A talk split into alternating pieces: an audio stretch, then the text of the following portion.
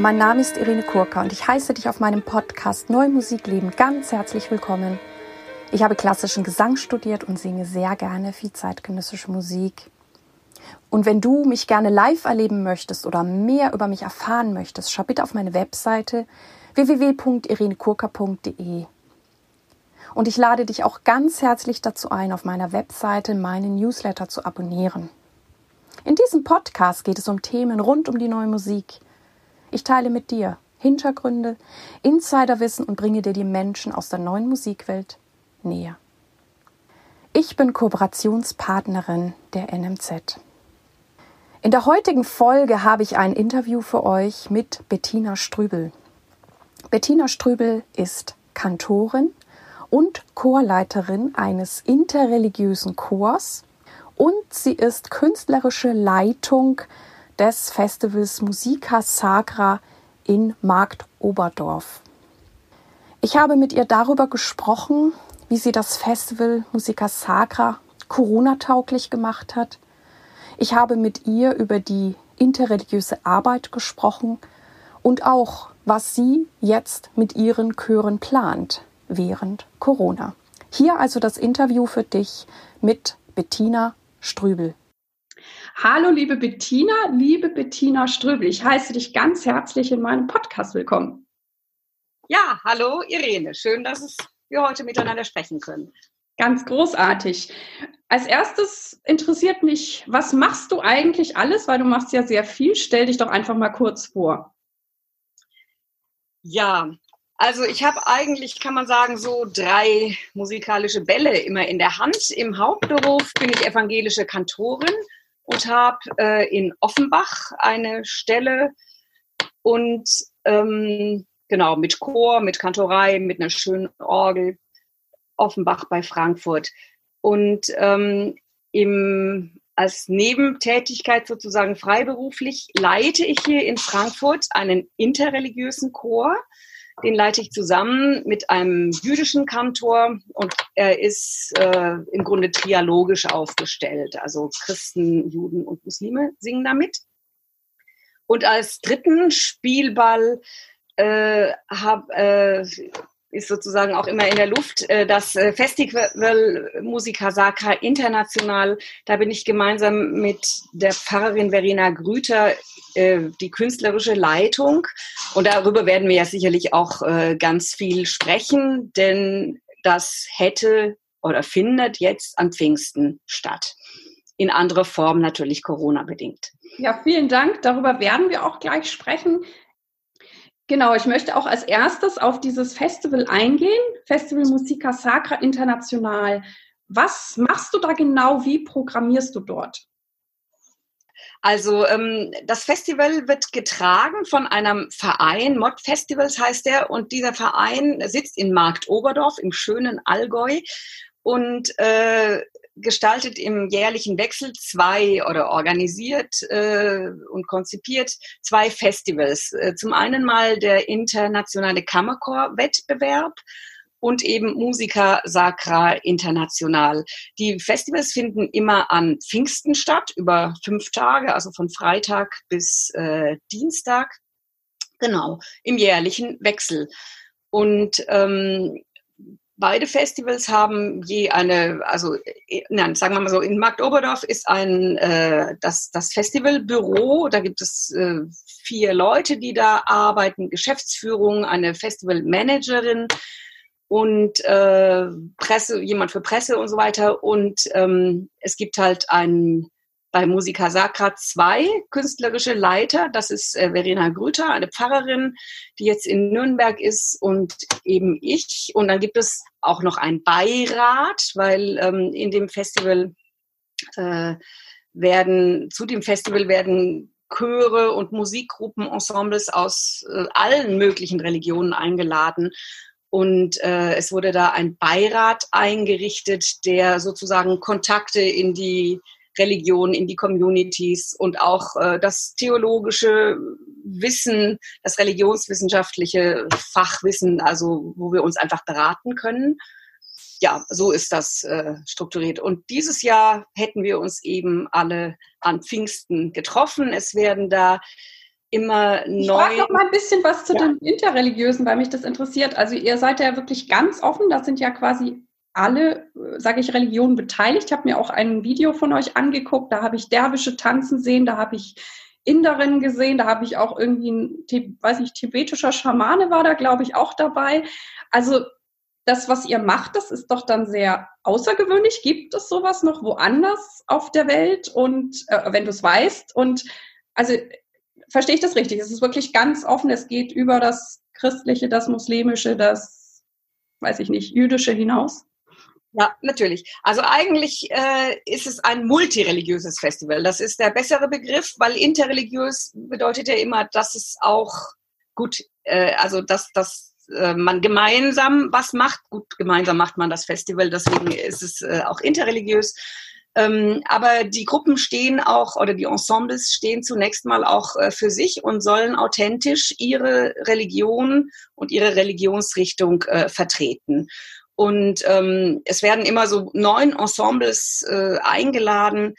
Ähm, und die bilden dann halt verschiedene Religionen oder verschiedene Richtungen auch ab. Es gibt ja viel mehr Religionen als ähm, als die, die fünf oder sechs äh, Weltreligionen. Also wir haben nicht immer natürlich alles vertreten, aber einfach so ein ganz buntes, äh, ja, so einen bunten Strauß an, an verschiedenen Richtungen. Also dieses Mal, dieses Jahr wäre ein, ein christliches Ensemble gewesen, Ars Choralis, ähm, oder ist auch da, weil gleich sprechen wir ja, dass es doch äh, auch äh, viral sozusagen stattfindet.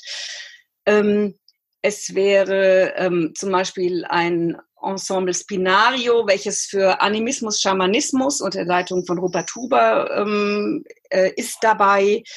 Dann gibt es tatsächlich äh, einen interreligiösen Chor, also einen Chor, der in sich schon interreligiös zusammengesetzt ist, Pont Anima aus ähm, Sarajevo in Bosnien. Der wurde gegründet von einem Franziskanerpater 1996, um eben in der Stadt Sarajevo und auch im Land und auch in der Umgebung äh, den also ähm, über, über die Musik, über das gemeinsame Singen die Menschen wieder zusammenzubringen, ins Gespräch zu bringen, die sich äh, vorher ähm, ja, miteinander im Kampf eben standen. Äh, einen zweiten Chor, der in sich auch schon das Interreligiöse hat, ist äh, ein serbischer Chor, Hashira, das ist der Chor der jüdischen Gemeinde in Novi Sad, der aber auch interreligiös zusammengesetzt ist. Dann gibt es einen türkischen Chor, ähm, das finde ich auch ganz spannend, äh, Resonanz aus Istanbul, äh, den, der äh, hat auch beim letzten Kammerchorwettbewerb teilgenommen und ähm, ich war so beein also so beeindruckt davon, dass man verbindet mit orientalischer oder türkischer Musik, also so das, was ich auch zum Beispiel hier mit dem interreligiösen Chor in Frankfurt mache, das sind oft eher einstimmige Ilahis und so weiter. Und der Chorleiter Burak Erdem, der versucht da in Istanbul, ähm, also er gibt Aufträge an Komponisten, an türkische Komponisten, äh, arrivierte, ambitionierte Chormusik zu schreiben für seinen Chor, aber eben mit diesem muslimischen Hintergrund immer wieder. Also äh, da geht es dann auch um die Texte, dass eben äh, nicht Luther vorkommt, sondern Yunus Emre äh, zum Beispiel, also ein, ein, äh, ein äh, muslimischer Mystiker, oder es geht auch um, um musikalische Sachen, dass, dass, dass experimentiert wird mit Vierteltönen oder mit der Makam-Musik. Das sind eigentlich nicht Vierteltöne in der Türkei, sondern eher Neunteltöne, muss man sagen. Das finde ich ganz, ganz, ganz spannend. Und das ist ein ganz toller, leistungsfähiger Chor. Also das also, ist ja dann auch sehr, sehr völkerverbindend, was ihr macht. Ne? Also, und die kommen da alle hin. Zum Teil werden die sich ja auch begegnen, gehe ich mal von aus. Und ja, natürlich, genau. Also äh, das Konzept des Festivals ist so, dass es am Freitag ein, ein, äh, ein Eröffnungskonzert gibt, in dem alle Ensembles einen kurzen Auftritt haben. Und also vielleicht sage ich jetzt schon mal, äh, wie das dann viral aussieht. Also genau, also wir, haben wir sind in der Corona-Zeit und es wird auch viral. Aber ich finde auch dieses, dieses Konzept an sich, dieses multi-religiösen ähm, so so spannend und auch, ich meine, auch die Ensembles, die ihr dann einladet, die müssen ja quasi auch schon so denken, so offen, sonst würden sie ja vielleicht gar nicht kommen, oder? Ja, auf jeden Fall äh, sind sie, müssen sie interessiert sein an so, so einem Austausch. Ähm, äh, weil es entsteht ja auch neben, also in den Konzerten und neben den Konzerten viel, viel, viel Begegnung. Äh, allerdings kommt es da durchaus auch manchmal zu Konflikten, ähm, die ja, es ist aber gut, dass sie, also es geht ja auch nicht darum, alles in einen Topf zu werfen und gerade wenn auch Konflikte auftauchen, dann ist das auch, sind es immer so Momente, wo, wo vieles auch klar wird und man eigentlich auch ein bisschen tiefer im Verständnis rutschen kann, sozusagen, was es auch wirklich bedeutet, unterschiedlich religiös zu sein. Und vor allen Dingen, wo Konflikte auch auftauchen, ist es auch immer ein Zeichen dafür, dass die Ensembles äh, auch ihre, ihr Konzert auch wirklich als religiösen Akt verstehen. Sonst gäbe es ja die Konflikte nicht, dann ist, sonst ist es ja eigentlich egal. Aber wenn zum Beispiel, es gab es mal, dass ein russisch-orthodoxer Chor Schwierigkeiten hatte, in der äh, Synagoge eine Kippa aufzuziehen, also die Männer, weil in der russisch-orthodoxen Kirche äh, trägt man eben gerade beim Singen keine Kopfbedeckung und solche Sachen. Aber es zeigt eben auch, dass die Ensembles authentisch oder äh, authentisch ihre, ihre Religion, ihre Religionsrichtung vertreten über, über die Musik. Und das und ist uns auch wichtig. Und das Publikum, das kommt von weiter weg, weil sie sagen, das ist so einmalig, das wollen wir erleben oder die wollen eben auch in diese verschiedenen ja, Religionen eintauchen? Ja, das äh, Publikum, also es gibt sozusagen ein, ein Fanpublikum, äh, welche man weiß, also an Pfingsten muss man nach Markt Oberdorf fahren, da gibt es äh, entweder den Kammerchor-Wettbewerb, was wirklich also ganz, ganz toll ist auch, oder eben Musica Sacra International. Äh, ich, es kommt von weiter weg, es kommt aber auch aus der Gegend, aus dem Allgäu. Also das äh, so ganz genau weiß ich das nicht. Ich äh, bin auch erst seit letztem Jahr in der künstlerischen Leitung. Ja, sehr schön auch, dass es sowas in so schon erlebt. Mm. Ja, dass es das auch in diesem ja, ich sag mal, so, so einen kleinen Örtchen in Bayern gibt. Genau. Jetzt lass uns tatsächlich drüber sprechen. Was macht ihr jetzt dieses Jahr? Wir sind ja in Corona. Vieles ist nicht möglich. Gerade auch mit Chören ist es ja schwierig. Da werden wir auch nochmal drüber sprechen. Wie sieht jetzt eure Lösung aus? Es wird ja etwas stattfinden zu Pfingsten. Genau. Es gibt äh, eine Edition online von Musica Sacra International. Und äh, die sieht folgendermaßen aus. Also ganz frisch seit gestern ist zunächst mal ein, ein kurzer Film, der heißt About Musica Sacra online äh, im, im Netz. Das wird dann auch, ähm, äh, ja, wirst du mitveröffentlichen, dass man sich das anschauen kann. Und dann äh, wurden die Ensembles, die wir eingeladen hatten, gebeten, uns Aufnahmen zu schicken, möglichst Video, aber zum Teil sind es auch CDs aus ihrem Repertoire, was sie so machen. Und aus diesen Aufnahmen haben wir ähm, schneiden oder haben wir drei Konzerte zusammengeschnitten. Also so wäre es auch im Festival gewesen, dass ähm, ähm, von Samstag, Sonntag, Montag in verschiedenen Orten im Allgäu äh, Konzerte stattgefunden hätten, in denen jeweils immer drei Ensembles aufgetreten wären. Ähm, und äh, genau, dann gab es Anfang April, äh, nee, Ende April äh, ein Drehtermine im Allgäu, wo wir dann auch Einführungen, das ist auch Bestandteil der realen Konzerte, aber auch jetzt der viralen Konzerte, äh, wo wir ein bisschen erläutern. Denn manchmal, es ist nicht alles selbst erklärend. Das ist dann vielleicht schön, aber es ist uns auch wichtig, dass äh, man ein bisschen weiß, was man da hört oder wie das einzuordnen ist oder eine Hilfe zum Hören gibt oder wie auch immer. Ähm, also diese Einführungen haben wir gedreht. Die drei Konzerte, die viral jetzt online gehen, die haben wir an äh, sozusagen an drei Orten platziert, nämlich einer Kirche, wo auch immer, also wo auch äh, Konzerte stattgefunden hätten, äh, in Kaufbeuren, in der Moschee in Markt Oberdorf, da hätte auch ein Konzert stattgefunden und in der ehemaligen Synagoge in Fellheim. Das ist ein bisschen weiter weg, aber eben auch noch im Allgäu. Und das ist also heute das eins, also ist heute ein, ein Lehr- und Kulturzentrum und die einzige erhaltene Synagoge im, im Allgäu. Und also da sagen wir auch ein bisschen was zu den Orten und eben äh, jede Gruppe oder jedes das Programm jeder Gruppe wird ein bisschen erläutert eingeführt und dann kommen 20 Minuten Musik und dann kommt das nächste. Also so ähnlich wäre oder ist es auch, wenn wenn wir Festival haben. Ähm, und äh, ich hatte es schon gesagt, am Freitag, also vor Pfingsten zu Beginn, da gibt es ein, ein Eröffnungskonzert, wo jedes Ensemble sich kurz vorstellt. Das findet normalerweise auch in der Musikakademie in Marktoberdorf äh, statt, in einem Saal dort. Ähm, da werden dann auch äh, Gäste eingeladen, Gasteltern eingeladen, denn es kommen immer, es reisen so viele Musiker und Künstler an, dass sie gar nicht alle in der Musikakademie untergebracht werden können. Und so, so ist das Festival unter anderem auch gut und schön in der Region vernetzt weil dann immer Gasteltern gesucht werden und so viele persönliche Kontakte auch ähm, entstehen zwischen den Allgäuern und, und irgendwelchen Sängern von einem afrikanischen Chor oder wie auch immer.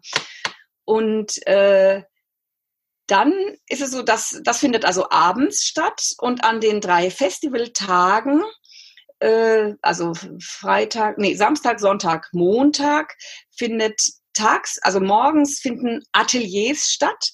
Das ist also für die Festivalbesucher eine Möglichkeit, ähm, ein bisschen mehr zu erfahren, vielleicht auch mal selber was auszuprobieren, Fragen stellen zu können und auch, dass die Ensembleleiter oder die Ensemble, je nachdem, ein bisschen einführen, was. Also äh, dann so Live-Zoom-Calls oder so Webinare oder wie stelle ich mir das vor? Äh, also jetzt haben wir es so gemacht, dass wir äh, sechs von den neun Ateliers, also sind neun Ensembles, äh, da haben wir gebeten, dass die Ensembleleiter uns was äh, schicken. Einfach, die haben sich aufgenommen und das ist, also ich finde das ganz toll. Das ist sehr, sehr, sehr unterschiedlich. Und drei dieser ähm, Ateliers, die haben wir in Interviewform geführt. Äh, das haben wir auch Ende April gemacht, also per ähm, Zoom oder ich glaube, es war äh, Skype. Äh, zum Beispiel mit dem Pater, ähm, der den Chor Pont Anima äh, gegründet hat, äh, wurde ein Interview geführt. Ich habe ein Interview geführt mit Maria Jonas, wo sie dann auch ein bisschen erklärt hat.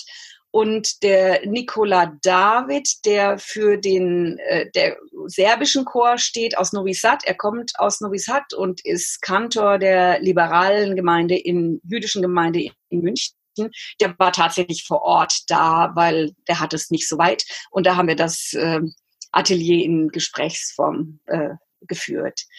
Und das wird dann jeden Tag so freigeschaltet und danach bleibt es aber im Netz. Genau. Äh, es werden jeden Tag drei Ateliers, und zwar die drei Ateliers äh, von den Ensembles, die dann am Abend, äh, also die in dem Konzert des Tages auch dann auftreten, die werden freigeschaltet, ja. Und äh, ein weiteres Element ist der Festival Chor. Und auch da gibt es jetzt eine virale Form. Also wir hatten engagiert den äh, oder gewonnen den Gary Graydon. Das ist äh, ein ganz renommierter und toller äh, Chorleiter aus Stockholm. Äh, und äh, jetzt äh, Corona bedingt äh, wagen wir das Experiment, einen äh, virtuellen Festivalchor ähm, zusammenzustellen. Das sieht so aus, dass äh, Gary ähm, in Stock, oder wir haben zwei Stücke rausgesucht. Einen, die dürfen natürlich jetzt nicht so schwer sein, wenn die Leute das einzeln singen sollen und das zusammengeschnitten wird. Einen sehr schönen ähm, Choral for the Healing of the Nations, also wahnsinnig passend jetzt auch zu dieser Zeit. Ähm, das hat äh, Gary mit seinem Team in Stockholm, das welches der Organist der Kathedrale und ein Schlagzeuger ist so ein bisschen bearbeitet wie, wie so ein Bachscher Choral mit Ritornell, also wohl mir, dass ich Jesum habe. Man hört immer Orgel dazwischen und, und Schlagzeug und dann kommen diese Choralverse. Und dann auch noch Ubi Caritas, äh, bisschen angelehnt an Duriflé. Und er hat da ein Video gedreht und äh, ein Erklärvideo und so weiter. Und das wurde dann ähm, äh, hinausgestreut in die Welt und wirklich kann man sagen in die Welt, weil natürlich durch äh, durch den Zwilling des anderen Festivals ähm, gibt es Kontakte zu Chören in der ganzen Welt. Und ich habe also gestern jetzt nachgefragt, das ist jetzt, also die der Einsendeschluss war schon aber es hatten sich dann 200 Leute dafür angemeldet und letztendlich ähm, muss man dann natürlich dann auch das Video aufnehmen und schicken und so. Ich habe selber auch gemacht, das ist also gar nicht so ohne, da muss man ein bisschen gucken. 73 Videos wurden eingeschickt. Also das heißt, aus 73 äh, Spuren wird sich dann dieser Festivalchor zusammensetzen.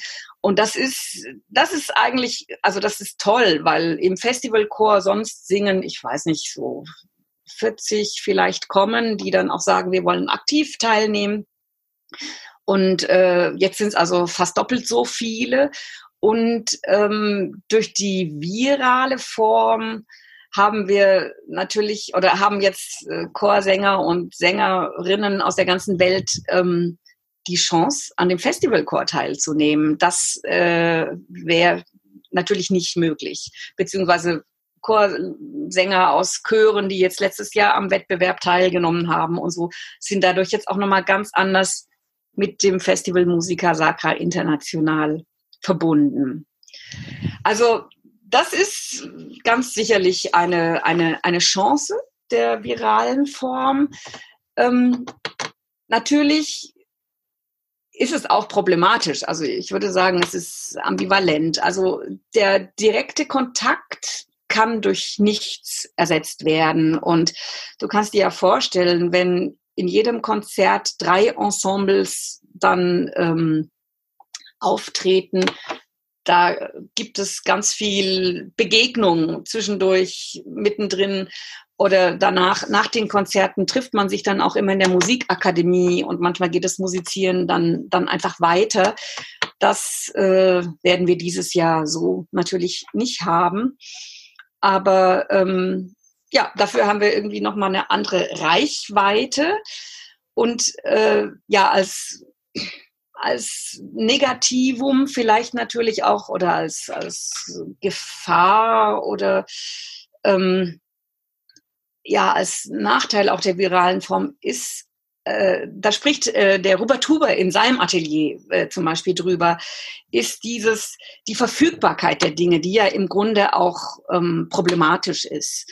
Also die authentische Performance, die nur einmal stattfindet und ähm, in Resonanz ist mit, mit der, also im Grunde mit jedem, der da in der Kirche oder in der Moschee oder wo auch immer ist und mit der Stimmung, mit mit ganz vielem, was es nur im Jetzt gibt, das haben wir natürlich in dieser viralen Form auch nicht. Und also das Video, also das Ateliervideo von Robert Huber äh, besteht im Grunde darin, dass er erklärt und das auch, finde ich, sehr gut begründet, dass dass das nicht geht, also dass er kein von seinem Ensemble kein Video schicken kann, weil weil das unverfügbar ist und in dieser Videoform das Authentische nicht wirklich möglich ist. So. Ja, das ist sehr interessant, dass du so das, das breite Spektrum aufziehst, ne, was, äh, was diese Möglichkeit jetzt mit uns macht. Also ich bin ja selber auch ähm, leidenschaftliche Konzertgängerin und ich habe mir jetzt selber bisher eigentlich nichts groß gestreamtes angeschaut, weil es für mich auch nicht so wirklich attraktiv ist. Aber vielleicht muss ich mich da auch umdenken. Ich werde bei euch sicher mal reinschauen. Und ich habe aber im Juni auch ein paar Streaming-Formate, äh, wo ich selber mitwirke und bin natürlich gespannt, was das dann mit mir macht. Aber ich sehe auch die Chance, wir, wir packen ja auch alles dann in die Show Notes, die Links, dass natürlich das euch, ja, wie du sagst, die Reichweite vielleicht sichtbarer macht. Dann werden sie euch in den nächsten Jahren in Markt Oberdorf alles einrennen, weil sie alle kommen wollen. Also ich finde es auf jeden Fall ein super, super Festival. Genau, du hast ja auch schon den interreligiösen Chor ähm, erwähnt, den du ja auch leitest. Das Aber darf ich vielleicht noch ergänzen? Ja. Aber nicht vollständig. Also das Video mit diesem Festivalchor, das wird dann am letzten Tag, also am äh, Dienstag, äh, wird das online gehen. Da kann man das dann äh, sehen.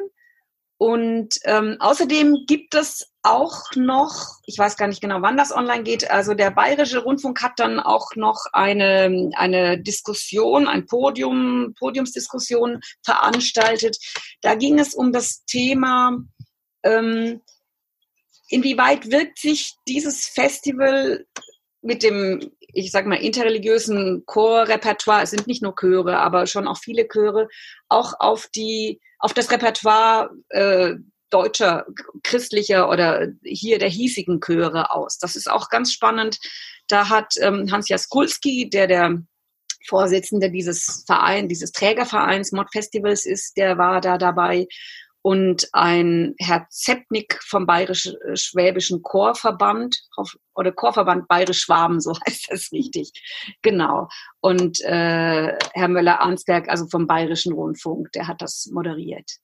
Also lauter spannende ähm, ja, Sendungen rund ums Festival oder das Festival selbst. Also sollte man auf jeden Fall mal reinhören.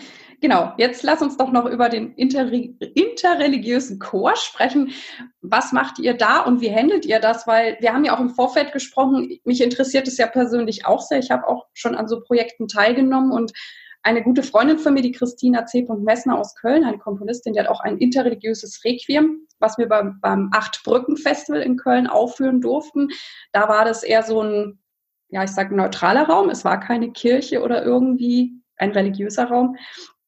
Und es sollte eigentlich dieses Jahr wieder stattfinden, ist aber im Zuge von Corona auch erstmal ausgefallen. Vielleicht gibt es im Herbst ähm, eine Aufführung. Und die hatte wahnsinnige Schwierigkeiten, auch Räume zu bekommen, obwohl ja alle so offen sind oder offen tun, aber irgendwie war es dann doch schwierig. Und deswegen interessiert mich das sehr, wie ihr das macht oder was dann diese ja, Lösungen sind, weil sie hat eben auch verschiedene äh, Weltreligionen da reingepackt in dieses sehr schöne Requiem.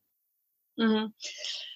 Äh, die Frage der Räume, ja, ähm, das ist, ähm, das kann ich auch nochmal fürs Festival, da ist es auch eine sehr ähm, wichtige Frage. Ich fange mal an mit dem Festival. Da sind wir an, in, an verschiedenen Orten, ich hatte es schon gesagt, und es gibt tatsächlich äh, Probleme, ähm, weil in den katholischen Kirchen der Diözese Augsburg nur christliche beziehungsweise jüdische Ensembles ähm, auftreten dürfen. Da gab es ähm, einen, ein, ein, ein Papier, und äh, ich glaube, es ist nicht in allen katholischen, aber in den meisten. Also wenn eine Gemeinde sich anders entscheidet, muss sie da ein bisschen auch in, äh, in Konfrontation in gewisser Weise geben. Also dahinter steckt so stecken verschiedene Auffassungen, ob die Kirche ein Domus Dei ist, ein Haus Gottes, das heißt was Heiliges, und wenn da was anderes hinkommt, also so wie das Allerheiligste im, im Tempel, da durfte auch nur der hohe Priester einmal im Jahr hin. Oder ob die Kirche ein Domus Ecclesiae, ein Haus der, äh, der, der Kirche ist und äh, der Menschen, die in Beziehung zu Gott treten. Und eigentlich nach dem Zweiten Vatikanischen Konzil kann man sagen, also da hat sich das geändert. Also seitdem ist die, die Vorstellung der Kirche als Domus die äh, überholt, aber dann irgendwie halt eben doch noch nicht so ganz. Äh, auf jeden Fall gibt es natürlich eine Spannung, wenn Derwische vor einem Altar auftreten. Ähm, in den evangelischen Kirchen ist das äh, auch ähnlich. Also da gibt es zum Teil auch äh, Probleme. Aber es gibt auch Kirchen, also zum Beispiel die Dreifaltigkeitskirche in Kaufbeuren, wo auch immer das Abschlusskonzert, wo wieder alle Ensembles auftreten, äh, stattfindet. Also da hat sich der Kirchenvorstand ganz intensiv damit auseinandergesetzt und sie haben gesagt, wir wollen ein Gastraum sein für, für auch andere Religionen. Und ähm, deswegen können dort alle, alle, also Ensembles auftreten. Wir wollen ein Gastraum sein, weil letztendlich ist unser Raum, also haben wir den Gastraum von Gott geschenkt bekommen. Also Gott äh, geht in, in Beziehung zu den Menschen und gibt Räume und wir öffnen sie dann auch wiederum für andere, andere Menschen. Also so ganz äh, grob mal erklärt. Ähm, also das ist da ein bisschen immer die Suche und die Frage, geht es oder geht es nicht, in dass ein indisches, hinduistisches Ensemble in einer, in einer Kirche auftritt. Also es ist immer, äh, es muss immer ausgehandelt werden und vor Ort äh, geschaut werden. Im interreligiösen Chor in Frankfurt ist die Situation ein bisschen eine andere. Also wir, ich habe es ja schon gesagt, ich leite den Chor zusammen mit einem jüdischen Chassan, dem Daniel Kempin. Und äh, uns ist sehr wichtig, dass wir für diese interreligiöse Begegnung nicht an, also dass die sozusagen nicht äh, in also dass die in einem Raum stattfindet, der auch religiös frei ist. Und in Frankfurt können wir das äh, machen oder religiös ungebunden ist. Wir machen eigentlich unsere Konzerte immer im Wechsel in einem, in dem großen Saal, das, äh, wo hier die Kirchenverwaltung äh, sitzt, also keine Kirche. Und in dem Festsaal der jüdischen Gemeinde hier im Westend in Frankfurt. Das ist äh, wunderbar. Und äh, Daniel und die, äh, die jüdischen Sänger und Sängerinnen müssen nicht unter einem Kruzifix singen, was einfach äh, auch äh, schwierig ist. Ähm, wenn wir Einladungen woanders hin haben, wo das nicht anders geht als in der Kirche, weil, weil sonst kein genügend großer Raum zur Verfügung steht, dann äh, sprechen wir darüber und schauen, wie wir es wie wir's machen. Ob wir den Chor vielleicht mal anders platzieren. Also es geht so und eben nicht im nicht unter dem Kruzifix und so weiter. Das müssen wir dann von Fall zu Fall aushandeln. Also und so haben wir auch schon in Kirchen gesungen. Aber so für unsere regelmäßigen Konzerte versuchen wir das zu vermeiden. Ja, sehr spannend. Jetzt interessiert mich noch, wir sind ja in Corona und äh, zumindest in NRW gibt es seit gestern sogar ein paar Verordnungen oder Empfehlungen für Chorproben. Ich habe gehört, in Hessen ist auch was passiert. Hast du da schon mal reingeschaut und wie gehst du damit um oder hast du Hoffnung, dass du auch demnächst mal wieder mit deinen Chören ähm, proben kannst? Ja, gestern äh, flatterte das sozusagen ins Haus per E-Mail und ich habe dann irgendwie nachts noch da mir das einmal durchgelesen. Ähm, also ich fühle mich jetzt in so einer Art Schwebezustand. Ich hatte tatsächlich jetzt auch in, in Offenbach mit meiner Kantorei vorgestern eine ähm, Vorstandssitzung, die sind als Verein auch organisiert wo wir überlegt haben, wie machen wir das? Also ich schreibe im Moment wöchentlich einen Chorbrief und eigentlich wollten wir den Messias aufführen in drei Teilen, jeweils immer noch mit anderen Sachen dabei. Da wäre das Konzert Ende September gewesen. Und ich hatte ihnen dann immer ähm, Noten geschickt, beziehungsweise ähm, gesagt, was sie sich anschauen sollen und dann auch äh, ein Scan gemacht mit meinen Eintragungen. Wir wollen die neu erschienene deutsche Herder-Fassung machen und da habe ich zum Teil noch ein bisschen Sachen auch geändert in der Ausgabe. Ähm, genau, und habe sie gebeten, das sich anzuschauen und vielleicht noch einen Link zu irgendeinem Stimmbildungsgeschichte dazu äh, getan keine Ahnung, ob sie das gemacht haben oder nicht. Da ist jetzt halt irgendwie kein, kein Kontakt. Also wir hatten dann überlegt, dass wir, wenn es denn erlaubt ist, und vor zwei Tagen war das noch nicht erlaubt, weil uns die Gemeindehäuser komplett geschlossen waren, wir dann im Juni vielleicht in kleinen Gruppen, so mit fünf, äh, dafür kürzer dann würde ich an einem während der Probenzeit drei Gruppen unterbringen, ähm, so eine Art Stimmbildung und einfach singen machen, aber nicht wirklich richtig proben. Das äh, geht nicht und eben auch nur sehr kleine Gruppen. Jetzt gestern kam das, dass man wieder also dass wieder Gruppen bis zu 15 Leuten in Gemeindehäusern hier im Gebiet der EKHN, Evangelische Kirche Hessen und Nassau, sich treffen dürfen. Singen glaube ich gar nicht. Also singen geht es um den Abstand von sechs Metern. Äh, da muss man jetzt mal gucken, wie, wie geht das weiter. Also vielleicht bleibt es einfach dabei, dass wir uns in diesen kleinen Gruppen, dann sind es immerhin 15 an einem Abend, die man trifft und das kann sich ja so ein bisschen abwechseln, äh, dass man sich in diesen kleinen Gruppen trifft und einfach ein bisschen ähm, singt. Also jetzt nicht direkt an, an, an was probt, beziehungsweise äh, ab nächsten Sonntag finden hier auch wieder Gottesdienste statt. Und die Gemeinde darf auch nicht singen, aber ich möchte also entweder ähm, Sänger, Sängerinnen da engagieren, dass sie auch wieder was zu tun haben, oder aber auch ein paar Chorleute fragen. Also bis zu fünf dürfen gemeinsam singen, auch wieder mit diesem Sicherheitsabstand von sechs Metern. Also, dass wir da immer so ein kleines Ensemble zusammenstellen, die dann einfach die, die Choräle singt. Das kann dann da auch geprobt werden. So auf lange Sicht habe ich, und das ähm, äh, gilt jetzt auch für den interreligiösen Chor, bin ich so am Überlegen, also mit den Sachen, die dann im September, November sind, äh, ob man vielleicht einen Plan, also bin ich am Überlegen, wie der Plan B aussehen könnte, wenn der Chor nicht singen darf. Und ähm, da finde ich eigentlich oder fände ich ähm, sehr spannend, wenn der Chor spricht. Also vielleicht geht Sprechen oder das einzelne Sprechen.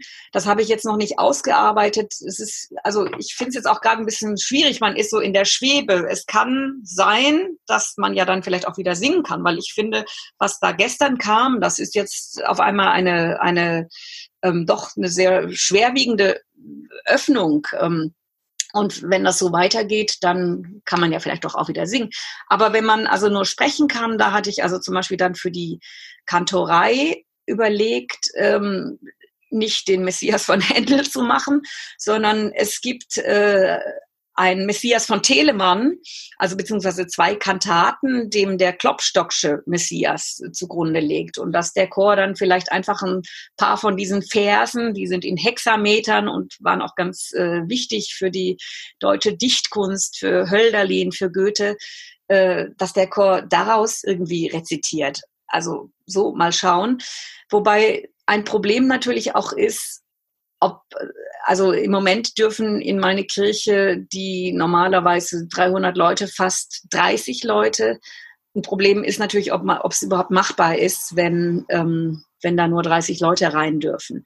Also da, ja, da schwirren jetzt mir so ein paar Ideen im Kopf herum. Also im interreligiösen Chor ist es ähnlich. Also wir haben ja immer einen Psalm, wo wir dann jüdische, christliche, muslimische Vertonungen, die irgendwie auch ähm, gut zu dem Psalm passen, ähm, aufführen, beziehungsweise muslimisch ist dann meistens eine Auftragskomposition.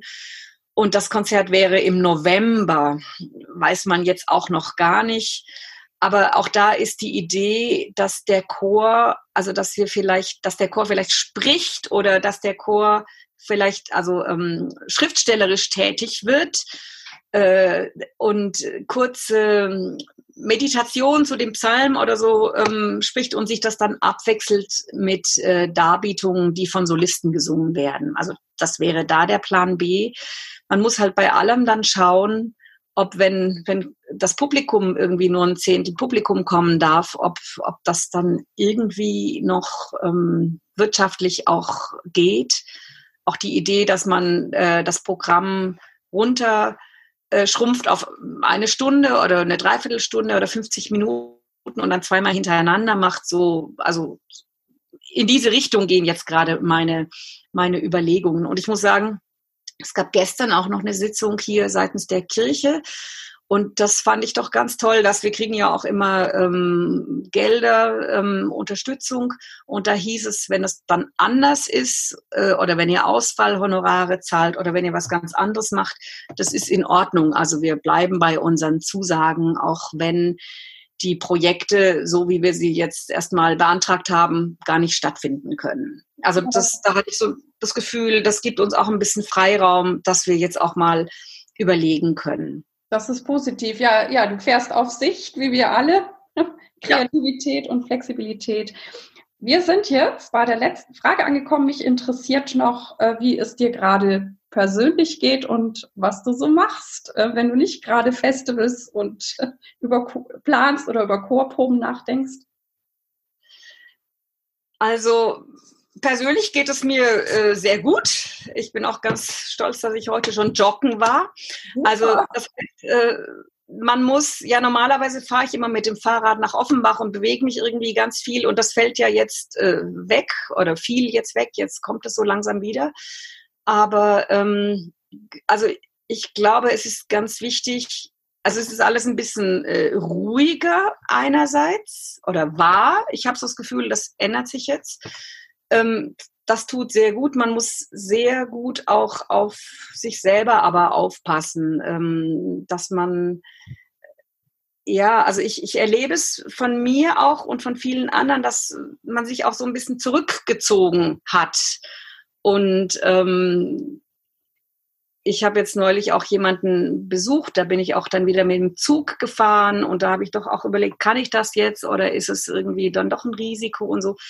Und ähm, habe gemerkt, also zu dem öffentlichen ähm, wieder äh, so versuchen, in die Normalität zu kommen, muss man das für sich selber auch doch sehr gut schauen und äh, sich auch wie ermuntern, jetzt mal wieder nach außen zu gehen oder mal zu verreisen. Äh, so auch ich bin durch eine Vorerkrankung auch äh, gehöre ich zu dem Risikopersonenkreis. Also so dieses Umgehen mit der Angst, aber auch mit dem mit dem äh, Wunsch, wieder in das Leben zurückzukommen und auch mal was anderes zu sehen und andere Menschen zu treffen. Das ist gar nicht so leicht so in der Balance zu halten. Und es ist wichtig, dass wir da sehr aufmerksam auch mit, mit uns sind. Aber so geht es mir persönlich gut. Wenn ich mir natürlich äh, die Zeitungen anschaue und die Nachrichten ansehe, da wird mir schon Angst und Bang und ähm, also da bin ich einfach in großer Sorge, was, wie sich die Welt dadurch verändern wird oder auch was, was mit, mit Freunden ist, die woanders leben oder zum Festival wäre ein Chor gekommen aus Nairobi. Wie geht's eigentlich denen? Was, wie erleben die das im Moment gerade? Also ähm, ich hoffe, dass wir, ach so, das, ah, das muss ich unbedingt noch sagen, also dass wir äh, da auch äh, dann was mitbekommen. Es soll nämlich bei dem Festival jeweils immer um 20 Uhr abends Watchpartys sozusagen geben auf Facebook. Also da kann man dann den Film gemeinsam anschauen und über die Chatfunktion Kommentare schreiben und so weiter. Und ich habe mir das auch also vorgenommen, da auch, obwohl ich gar nicht so ein Facebook-Mensch bin, äh, das auch zu machen, so dass man also die Ensembles, die da dann auftreten sozusagen, dass man mit denen in Kontakt kommen kann. Das finde ich äh, ganz ganz schön und auch, auch sehr, sehr wichtig. Ähm, genau, also das erfüllt mich mit Sorge natürlich, aber so geht es allen und mhm. ja. mal schauen. Also ich danke dir auf jeden Fall für das spannende Interview. Also ganz viele Themen, die zumindest mich total interessiert. Ich hoffe, meine Hörer auch. Und ja, ich danke dir, dass du dir die Zeit für mich genommen hast. Ja, danke, dass wir das machen konnten. Schön.